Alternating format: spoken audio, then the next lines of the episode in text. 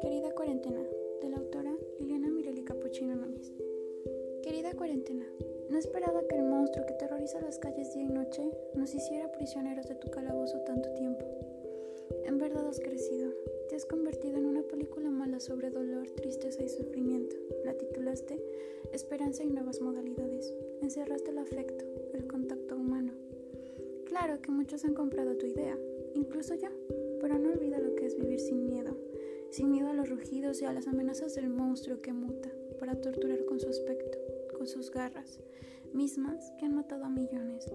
Nos proteges, dices, nos mantienes a salvo, nos mantienes vivos. En verdad quería y quiero ser excelente en lo que hago, en lo que amo.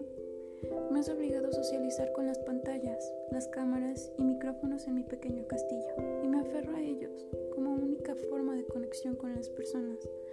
Es la única forma, ¿no?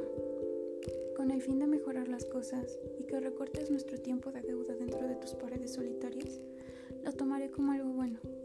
En verdad me has enseñado, digo, me uniste a tu sistema. Dentro de él pude notar lo deficiente, lo podrido. No conozco a los niños y ellos no me conocen a mí. No me pueden hablar de sus pequeños grandes problemas. El tiempo es tan corto que no externan sus dudas y el pase de lista es confuso. Usan nombres que no son suyos, pero están ahí. Se escuchan sus voces a veces entrecortadas por la red. De muchos tengo ninguna noticia. No sé si desertaron este año, si seguirán el próximo, si fueron ellos o sus padres. Si en verdad estas metodologías le ayudan a Suri y a su trastorno severo realmente está aprendiendo. Las barreras para el aprendizaje ahora son un muro del doble de alto, dificultades físicas, emocionales, económicas.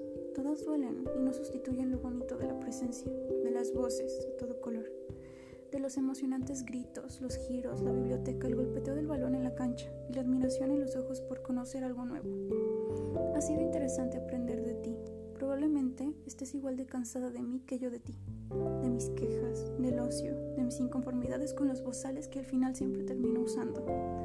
Pero con todo lo que me has enseñado, he entendido que en verdad extraño mi libertad.